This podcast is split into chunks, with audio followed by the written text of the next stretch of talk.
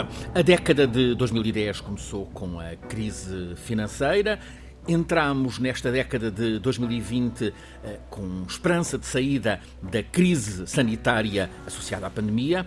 Uma parte do mundo estava agora a voltar aos cuidados com a crise climática, eis que rebenta a guerra na Ucrânia e subitamente dispara uma outra crise grave a energética. A Europa não se preparou para a possibilidade de a Rússia fechar a torneira do gás e os europeus não se preveniram para alternativas à grande dependência da Rússia. No entanto, não faltavam sinais de alerta para a necessidade de diversificar origens do abastecimento energético. Também não faltam alertas para os efeitos das alterações climáticas e, apesar de muitos esforços, muito continua a ser negligenciado. Estamos a constatar o acumular de alertas para crises que se sucedem. Neste momento já estamos confrontados com a seca. 75% da chuva todo o ano costuma acontecer entre outubro e abril. Ora, depois de um outono que foi muito seco, o inverno também está a chegar ao fim, quase sem chuva, apesar dos pingos destes dias. O que é que é preciso ser feito para termos segurança hídrica? É o tema neste episódio, o 25 da Escala do Clima. O professor Filipe Duarte Santos traz-nos como convidado hoje um perito, Rui Godinho, presidente da Associação Portuguesa de Distribuição e Drenagem de Águas e, nessa qualidade, membro do Conselho de Governadores do Conselho Mundial da Água. Antes, o problema do CO2, um problema recorrente. Um estudo de cientistas britânicos coloca-nos perante uma questão que é a de a descarbonização tão necessária passar pela remoção ativa de CO2. Ou seja, professor Filipe Duarte Santos, já não basta procurarmos energias alternativas, é preciso fazer desaparecer eh, porções do CO2, do dióxido de carbono, que está no ar. É exatamente isso. Um, a, razão de ser assim é porque o, o, mundo, enfim, nós todos, uh, em relação à utilização de combustíveis fósseis e à desflorestação, enfim, tudo aquilo que lança para a atmosfera uh, grandes quantidades de dióxido de carbono, tem um certo orçamento de carbono, para além do qual há consequências mais graves para o clima. E se nós pretendermos eh, não ultrapassar um aumento de 1,5 graus Celsius na temperatura média global da atmosfera à superfície, comparada com o período pré-industrial, então temos apenas, neste momento, 420 ah, milhares de milhões de toneladas de CO2 que podemos emitir. Portanto, se emitirmos mais, deixa de ser possível ficar abaixo de um grau e meio. Ok? Portanto, qual é a situação que, que nós temos neste momento? É que ah, para não ultrapassar os um grau e meio, ou seja, para não ir para além do tal orçamento de carbono, ah, é necessário que as emissões se reduzam de 45% Uh, até 2030 as emissões globais. O que parece impensável. CO2, não está no horizonte, professor, uma redução dessa ordem. Uh, quer dizer, não se vê, que... não, não, se vê, não se vê em sinais de que tá. isso seja possível. 45% relativamente a 2010. E que em 2050, à escala global, se atinja a, a neutralidade carbónica. Se formos menos ambiciosos e em vez de um grau e meio formos para 2 graus, então temos que reduzir um pouco menos, em vez de 45%, temos que reduzir 25% uhum. uh, até 2030, comparado com 2010, para atingir a neutralidade carbónica mundial em 2070. Qual é a situação real? A situação real é que, com os compromissos que foram assumidos perante a, a Convenção Quadro das Nações Unidas para as Alterações Climáticas, na Conferência de, de Glasgow, da COP26. Em novembro passado. Uh, isso significa que até 2030, em vez de uma redução, temos prevista um aumento de 16% das emissões até 2030. Tudo a, a, a menos que agora, uh, uh, efetivamente, os, os, países sejam mais ambiciosos neste, neste percurso. Portanto, daí que a forma de compensar é? A, a, incapacidade de reduzir tanto as emissões é termos emissões negativas. E essas emissões negativas é um aspecto que é muito importante. E que tipos de emissões negativas é que temos? Bom, uma delas é precisamente o sequestro biológico. Temos dois tipos de sequestro do CO2 da atmosfera. O sequestro biológico é o sequestro natural. Ah, no fundo é florestas, florestas é plantar florestas. É também tem a ver muito com os solos, com os solos, porque os solos podem ah, captar mais CO2, reter mais carbono, ou me, mais ou menos carbono, e portanto podem-se fazer ações nesse sentido na agricultura. Mas uh, o facto é que há limites para a plantação de florestas, porque, por outro lado, é necessário uh, ter em conta a questão da segurança alimentar de um mundo cuja população continua a crescer e, portanto, uh, temos que compatibilizar estes dois aspectos. Então, temos o sequestro químico, ou seja, podemos fazer a captura do CO2, por exemplo, nas chaminés das centrais térmicas a carvão que emitem muito CO2. Já sabemos que o carvão é aquele dos combustíveis fósseis que tem mais uh, emissão por unidade de energia. E, portanto, uh, nas chaminés podemos fazer essa captura, capturar o CO2 e depois o que é que fazemos ao CO2? Bom, uh, podemos encontrar um uso económico para o CO2 ou podemos simplesmente sequestrá-lo sequestrá no subsolo uhum.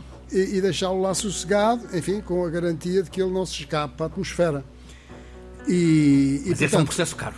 E o problema disto é que é um processo caro. E, quer dizer, e as pessoas eh, não estão disponíveis para pagar e não se encontrou ainda um mecanismo eh, de uh, instalar estes uh, sistemas de captura e sequestro uhum. Nas centrais térmicas a carvão. Mas também é possível uh, sequestrar CO2 não só nas chaminés, onde a concentração de CO2 é muito elevada, não é? como sequestrar CO2 da atmosfera, é? exatamente neste sítio onde estamos, não é? De que modo? É, por processos químicos. Há, há, processos químicos que permitem fazer isso. E há empresas que estão a fazer isso e estão a procurar. Liquefação do, do dióxido de carbono? É, simplesmente a captura, não é? E depois, a partir da captura, há hoje em dia muita investigação, muita investigação, inclusive em Portugal, no sentido de conseguir utilizar o CO2. Por exemplo, o CO2 pode ser ah, posto numa. pode. Ah, as escórias, as escórias das, das, das siderurgias, ah, que têm bastante carbonato de cálcio, essas escórias podem-se pôr numa atmosfera muito rica em CO2, absorvem o CO2 também com um pouco de água e tornam-se uh, como se fosse cimento. É? Quer dizer, portanto, em materiais de construção, uh, podemos uh, um, uma forma de reutilização, no fim de contas. Que é uma forma de utilização do, do CO2. Mas isto chama-se, o nome técnico disto é chamado um, Carbon Capture Utilization and Storage, CCUS, e é um tipo de indústria que se está a desenvolver em alguns países uh, como sendo uma tecnologia, e enfim, uh, portanto, uma indústria para fazer essa captura, mas captura associada a uma utilização que dê valor económico ao CO2. Pode ser uma notícia de, de, esperança. E há outras notícias hum, provavelmente positivas. Os representantes de 175 países que participaram nestas últimas semanas na UNEI, a UNEI é a sigla de Assembleia das Nações Unidas para o Meio Ambiente, uh, estiveram reunidos, esta Assembleia esteve reunida por 12 dias em Nairobi, no Quênia, e eles puseram-se de acordo para a criação de um primeiro tratado internacional com vínculo jurídico contra a contaminação por plásticos. Eh, esta é, professor, também uma evolução no sentido positivo. Sim, sem dúvidas. Um, uh, eh, é, é, uma boa notícia um, que haja um, um, acordo a nível internacional tão amplo para tentar travar esta proliferação de, de plásticos uh, que invadem o ambiente. Quer dizer, as quantidades de plástico que estão a ser lançadas no ambiente são, são crescentes. Não é? Uh, e aquilo que foi decidido foi criar um, um, uma comissão que, que irá elaborar um, um, texto de um acordo internacional, um acordo internacional, enfim, do mesmo tipo que, por exemplo, o Acordo de Paris e de outros acordos que têm a égide de, das Nações Unidas, um acordo internacional que será apresentado em finais de 2024. Portanto, está a ver, estes processos são, de certo modo, lentos, não é? Porque é preciso ter o acordo de todos os países e, e, e portanto, um, é, é, isso que está, que está previsto, mas isto não impede que cada um de nós tenha atenção a este problema e procure baixar enfim, o, uso de plásticos. Baixar o, o, consumo de plásticos e ter cuidado aquilo que faz aos plásticos, não, não os deixar enfim, no, no ambiente. Ah,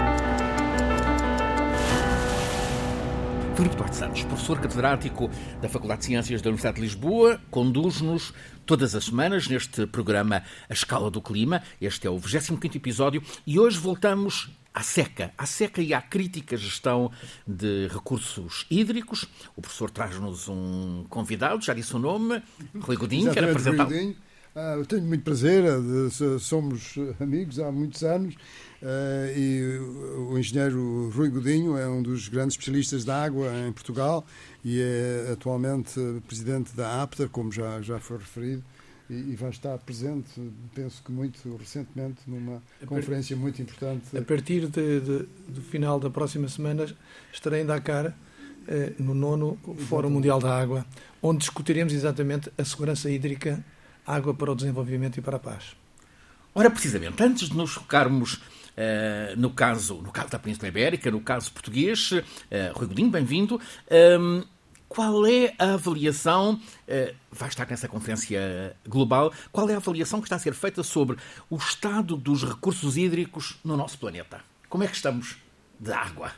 Água, recursos hídricos. Em primeiro lugar, agradecer ao, Filipe e ao Sena Santos por me terem convidado para poder partilhar convosco estes, estes momentos a discutir temas tão, tão importantes e tão, tão instantes na, nas nossas vidas. Respondendo à questão que coloca, eh, eu diria o, o seguinte: diria com eh, um número, um número que é assustador.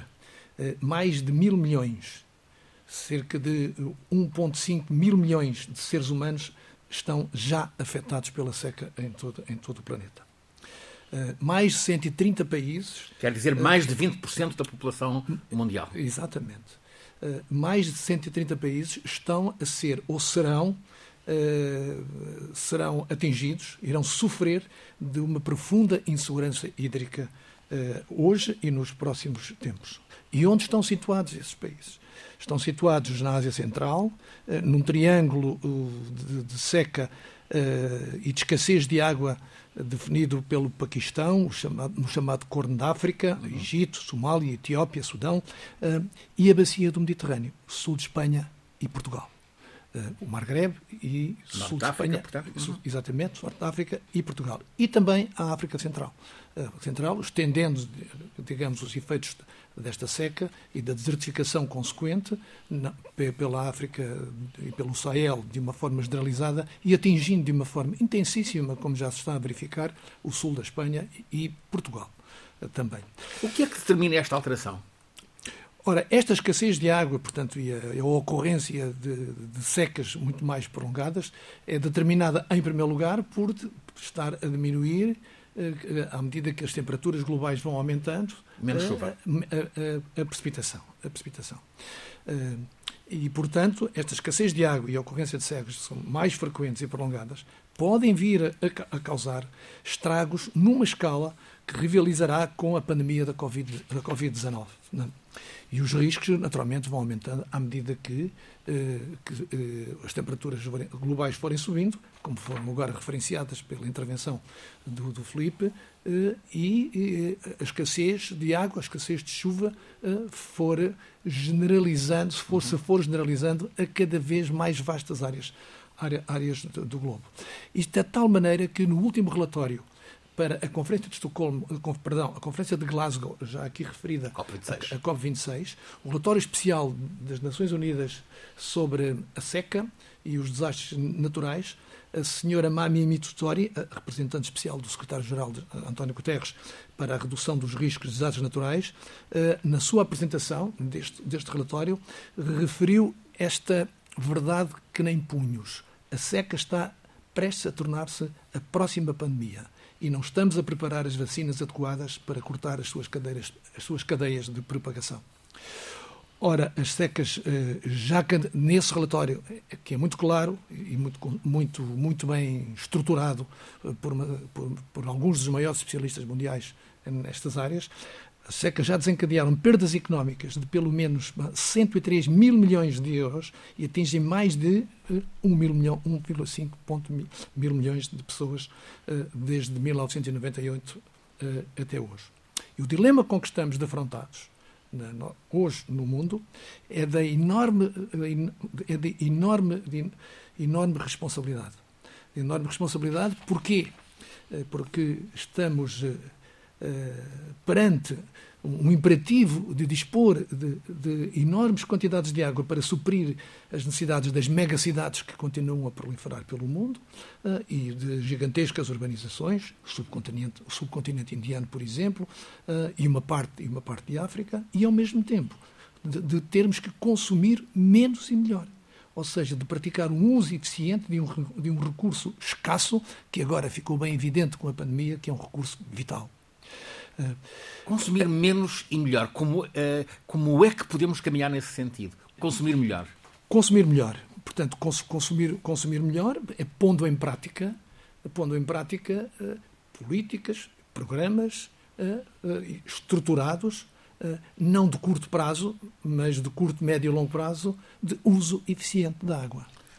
o uso eficiente da água envolvendo todos os consumidores principalmente os consumidores que estruturam os consumos urbanos, os consumos agrícolas e os consumos industriais. Eh, e outros, portanto, adjacentes a estas três, que são os três grandes consumidores. E aí é que tem que se intervir de uma forma decisiva. É, portanto, procurando práticas mais adequadas aos tempos que vivemos e àqueles que iremos viver, quer nas cidades, eh, quer nos consumos para os consumos humanos, os mais diversos, na agricultura, eh, portanto, por exemplo, parece pouco, pouco, pouco sensato, digamos assim, que se continue a promover as agriculturas intensivas, uh, intensivas que são altamente consumidoras de água. Regadio, e, sobretudo. E, uh, regadio intensivo. O regadio de determinadas espécies é necessário. Agora é preciso calibrar portanto, as disponibilidades de água de forma que essas espécies possam ser alimentadas, mas possam ser alimentadas eh, de uma forma sustentável. A, a crise não tem fronteiras. Deve ser ponderada uma solução uh, global, generalizada, pelo menos para as zonas de crise, ou deve ser uh, tratado caso a caso, país a país? Soluções nacionais? As duas. Uhum. Portanto, deve, terá, terá que, terão que haver estratégias para as duas. Para as, de, de, de, de, de, desses dois níveis. Corroborando aquilo que, o, que o Rodrigo dizia há pouco, um, o último relatório de peritos do IPCC, a Autoridade Mundial de Referência, diz que o sul da Europa, eh, no sul da Europa, mais de um terço da população estará exposta à escassez de água se a subida de temperatura se aproximar dos 2 graus, aquilo que falávamos no princípio desta, desta edição. O relatório do IPCC, do IPCC, IPCC eh, que foi também apresentado na, na, na, conferência, na conferência de Glasgow, é, portanto, é convergente com o relatório das Nações Unidas relativamente a esta matéria. É, é exatamente. Aliás, eh, no que toca à crescente preocupação sobre o avanço da escassez de água e da desertificação eh, na bacia do Mediterrâneo, no sul da Europa, que atinge, que atinge Portugal, não é de hoje. De há muitos anos que esses avisos vêm sendo, vêm sendo dados. Desde há muitos anos que há estudos, estudos trabalhos científicos, infelizmente alguns feitos por portugueses em universidades estrangeiras. Uhum. Eh, cito, por exemplo, o trabalho da professora Selma Guerreiro, que se formou em Engenharia do Ambiente na Faculdade de Ciências e Tecnologia da Universidade Nova de Lisboa, que é professora investigadora na Universidade de Newcastle, que fez um estudo sobre as três grandes bacias internacionais que interessam a Portugal, três bacias ibéricas, a saber o Douro, o Tejo uh, e o Guadiana, no que toca às previsões de precipitação nessas três bacias até 2100 e a consequência da diminuição de, dessa pluviosidade nessas três bacias nas reservas hídricas. Quer satisfazer-nos a curiosidade, o que é que esses estudos apontam? Eles estudam, por exemplo, que a frequência das secas vai aumentar, e, o, e, a, e, a, sua extensão também. Ela prevê nos vários cenários que construiu, está publicado, portanto, em revistas internacionais, científicas internacionais, este, este, trabalho, é que poderemos, vamos rapidamente passar de secas de 6 anos para secas de 10 anos, poder até secas de 15 anos, portanto, no horizonte de 2100. 2100 é amanhã. do ponto de vista de, das previsões. Ora, isso interessa-nos a todos aqui, aqueles que vivemos em Portugal e que vivemos na Ibéria, mas isso tudo não pode ser, não pode ser desligado claro, das considerações global. globais. Bom, já estamos a ver que, que, que o Tejo, que, por vezes, tem caudal baixíssimo, sobretudo na zona uh, fronteiriça, na zona da Raia. Exato, exatamente. Ora, a, a senhora Mami Mitutori, representante do secretário-geral António Guterres, citou que, que um, a, a seca será a próxima pandemia. E nós estamos, de facto, a preparar-nos a preparar para isso. Professor Filipe Santos, estamos aqui já. Isto, na prática, é uma consequência de alterações climáticas. Sim, eu, eu, devo dizer que sempre tive a, a, a percepção e, enfim, a, e a ciência tem, tem caminhado nesse sentido de que as secas seria para, para o mundo um dos problemas mais graves, uma das consequências mais graves das alterações climáticas. Um, e o que é mais perturbante do ponto de vista uh, ético é que afetam uh, mais os países menos desenvolvidos para, para, para, concretizar aquilo que estou a dizer, há um, um relatório uh, da Organização Meteorológica Mundial que foi publicado o ano passado, que é um, um relatório sobre, uh, sobre a água e tem uns gráficos que são muito interessantes. Quer dizer, nós sabemos que as alterações climáticas uh, aumentam a probabilidade das, das, cheias, não é? Porque a precipitação, quando ocorre, tem tendência a ocorrer em intervalos de tempo curtos e provocar cheias. Uhum. E, portanto, um, é, é, um facto que, em termos de danos, de danos as cheias uh, têm danos muito maiores do que as secas. Mas, em termos de mortes, de, portanto, vítimas, uh, as secas têm mais. E qual é o continente onde tem mais? É a África. Claro. É a África. Exato. Porque são aquelas pessoas que uh, ficam numa condição que nem sequer têm capacidade para migrarem, não, é? não têm uh, condições, não, tem, não, não, não é possível, não é? Embora façam um esforço nesse sentido. Aumenta o número é? de refugiados climáticos. Que é realmente uma coisa dramática. Eu, eu tenho aqui assim o, o, valor em África, no período de 1970 a 2019, o número de, de vítimas, uh, de vítimas mortais atribuídas à seca uh, por continentes uh, e a África destaca-se de uma maneira brutal com 605 mil é mortes. Terrível, claro. O que é impressionante na nossa época, penso eu, que é de salientar, é a acessibilidade dos documentos que existem. Temos conhecimento. Qualquer pessoa poder mas não, consultar. Mas não... Nada disto está, digamos, dificultado o seu acesso na, na, na, internet. É só clicar, não é? E, nós E a seguir uh, e, portanto, decidir é só e agir. a questão das pessoas se interessarem e lerem e refletirem e pensarem se realmente este caminho que o mundo está a tomar é o caminho certo, não é? Uh, portanto, portanto, se me permite, se me, se me permite, Filipe, se permite, Francisco Ana Santos, há um, uma decisão absolutamente central que eh, os decisores políticos têm que tomar. Que é? É colocar a água no topo da agenda política internacional e das agendas políticas nacionais, particularmente em todas estas áreas que agora aqui caracterizamos e não fomos eh, e não dissemos tudo, que estão a sofrer de uma de uma escassez de água e problemas no de caso português nota que há a intenção de colocar a água como como tema político principal alguns sinais respondendo muito diretamente até o momento não Uhum. Não. E, é uma urgência. É, é, é, uma, é uma urgência. Voltemos então para o caso português. Qual é o estado, o estado dos recursos hídricos em Portugal? O estado dos recursos hídricos em Portugal, neste momento, caracteriza-se por o país estar uh, uh, em situação de escassez de água. Escassez de água. De água e de secas em praticamente a totalidade do território nacional. Os, Mais acentuadamente no, no as sul. As últimas informações que, que são, foram publicadas, publicadas pela, eh, pelo, pelo IPMA e, e, e, pela Agência Portuguesa do Ambiente, eh, através de um grupo de trabalho de monitorização da seca ao qual nós pertencemos, 92% do país estão em seca severa ou em seca extrema. 92% Ora, isto, é um dado tremendo. Isto significa que não só o Algarve e o Alentejo estão fortemente atingidos, uh, e o Alentejo não está mais porque tem Alqueva, é? mas também o centro interior e o norte do país estão com situações seríssimas se não se atalhar na gestão dos, dos, recursos hídricos. Eh, esta, o problema esta pode atingir o abastecimento de populações ou fica apenas uh, pelas zonas rurais, pelo campo, uh, o gado, a agricultura?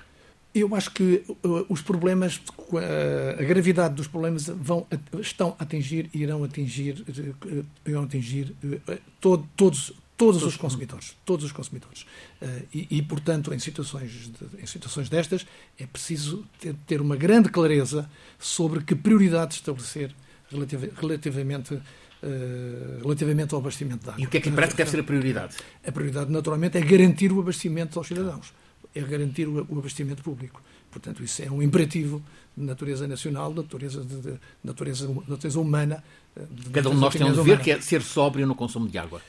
Naturalmente, mas não só. Portanto, o, o, o Programa Nacional do Uso Eficiente da Água, uh, que existe em Portugal, uh, com uma primeira versão de 2005 e uma segunda de 2012, 2012 eh, tem aprovado um plano de implementação para, para, o, para o período 2012-2020 que nunca foi executado. Ora, esse plano de implementação implica, de facto, reduzir, reduzir os, os consumos até níveis aceitáveis para os três grandes consumidores, que já disse, os urbanos, a indústria e a agricultura, ser muito mais eficiente na utilização desses recursos, utilizar outras fontes e outras origens para determinado tipo de fins que não exigem água de, de tanta qualidade. Que, que fontes... Na, nas áreas urbanas, por exemplo, a reutilização das águas residuais tratadas. Uhum. Portanto, é reaproveitar as águas das hectares, as hectares de Lisboa, construídas no nosso tempo da Câmara nos anos 90, uhum. ficaram preparadas para, Ceuta, por exemplo. para, para, para as três, Alcântara, Chelas e Beirolas, e outras em outras zonas do país, ficaram preparadas para reutilizar 20% eh, da, da, água tratada. Ora, isto são para fins chamados de segunda linha, ou seja, para, para, para irrigar jardins e parques, para lavagem de ruas, para combate a incêndios, portanto, reservando a, a água potável, a, a resto da água, para ser, para garantir o abastecimento, o abastecimento humano. Que, que porção, que, desses 20%, que porção é que está a ser uh, reutilizada agora? Os últimos elementos que dispõe da APA, 1%. Portanto, 1%. 1%. E agora há um programa que a, que, que a APA apresentou e que foi aprovado com o nosso apoio no Conselho Nacional da Água já há dois anos, para pôr em prática o aproveitamento das águas residuais de uma forma concertada em todo o país. É urgente que tudo isso, que tudo isso faça. Que essas Por outro lado, é preciso proteger as reservas estratégicas da água em Portugal. E essas reservas estratégicas são, no, são não somente os recursos superficiais. Nós falamos pouco dos recursos subterrâneos. Uhum. Nós temos aquíferos uh, uh, com uma grande produtividade, desde logo aquele que, neste momento, aquele que nos interessa, uh, onde, onde, estamos, onde estamos agora a, a, a, viver. Portanto, o, o aquífero uh, Tejo Sado, também conhecido pelo aquífero da Península de Setúbal, que tem uma enorme produtividade. Uh, temos o aquífero de, de, de, do Algarve, o aquífero no Algarve, temos aquíferos em várias zonas do país, portanto, o Carença Silves, que são aquíferos que, que devem constituir reservas estratégicas. É fundamental acabar portanto, com a possibilidade de qualquer pessoa, qualquer entidade, sem licença, portanto, fazer a sua própria captação e utilizar para os seus fins, os fins que, que bem entende, inclusive encher piscinas privadas, portanto, de uma forma completamente descontrolada, a, a, a, água destes aquíferos, que deverão ser, do nosso ponto de vista, e já o propusemos em documentos apresentados ao Governo e outras instâncias, serem considerados reservas estratégicas nacionais. Importa legislar sobre isso? Sim, sim, considerar reservas, reservas estratégicas nacionais. Exatamente, desafio aos deputados, Sena Santos. E quero dizer, eh, e digo isto com imensa mágoa, porque escrevi isso num, na mensagem do Presidente no APDA News, que nós publicamos na APDA de 15 em 15 dias. Durante a campanha eleitoral, para as autarquias em setembro e para a campanha eleitoral para o Parlamento agora, de, de, para as eleições de 30, de 30 de janeiro, a palavra água não foi pronunciada uma única vez. Ora, isso. E estamos, já estávamos em século. Convenhamos, então. convenhamos que nos deixa um pouco perplexos. Um pouco perplexo. Eu desafiei, quer os, os, candidatos às autarquias, quer os candidatos à Assembleia da República, desafiei, através dos, meus, dos meios que tenho, digamos, de, de, chamar, de chamar a atenção para que essa necessidade imperial Colocassem água na agenda. Colocar no topo da agenda política a gestão da água. Para nós, tenho dito e repetido, será a gestão da água um dos mais sérios problemas políticos com que nos defrontaremos nas próximas décadas. Há reservas. Há não, reserva não só em Portugal, uhum. portanto, mas um pouco, por todo, um pouco por todo o mundo, particularmente nestas áreas mais críticas que, que, que anunciei. E a reforçar que há reservas uh, subterrâneas, uh, recursos à superfície. A barragem do Castelo de Bode é um, é um recurso principal, para, diretamente para o abastecimento claro. à capital, a Lisboa. Claro, claro, claro. É uma reserva estratégica. Uh, e está deve calculada, ser, está e deve, protegida? E deve ser, uh, tem um plano, tem um, um plano de proteção portanto, que, de, de gestão de, das zonas envolventes, que deve ser aplicado, que deve ser, deve ser revisitado frequentemente, no sentido de ser atualizado. Todas essas grandes albufeiras que existem. E é necessário construir algumas outras. Por exemplo, não é possível que ainda até hoje não tenham sido dadas explicações.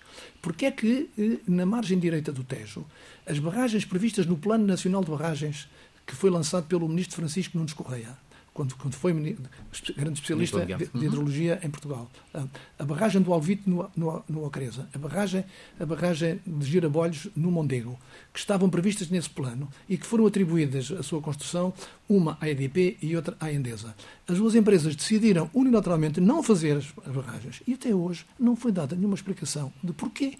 Essas barragens serão fundamentais. Uma delas para regularizar o Mondego, desde logo a girabolhos, a regular e, e, e, e, diminuir a pressão sobre a aguieira e sobre a baixa, a baixa do Mondego, e a do Alvito, para garantir água no Tejo quando ela, ela escasseia, principalmente quando há, digamos, diminuição de caudais que, que, que vêm de Espanha. O mérito do Alqueva está cada vez mais evidenciado como diz? O mérito da barragem do Alqueva, da albufeira do Alqueva, eh, está cada vez mais evidenciado. Atenção, mas não, não, não fiquemos somente com toda a pressão sobre o Alqueva.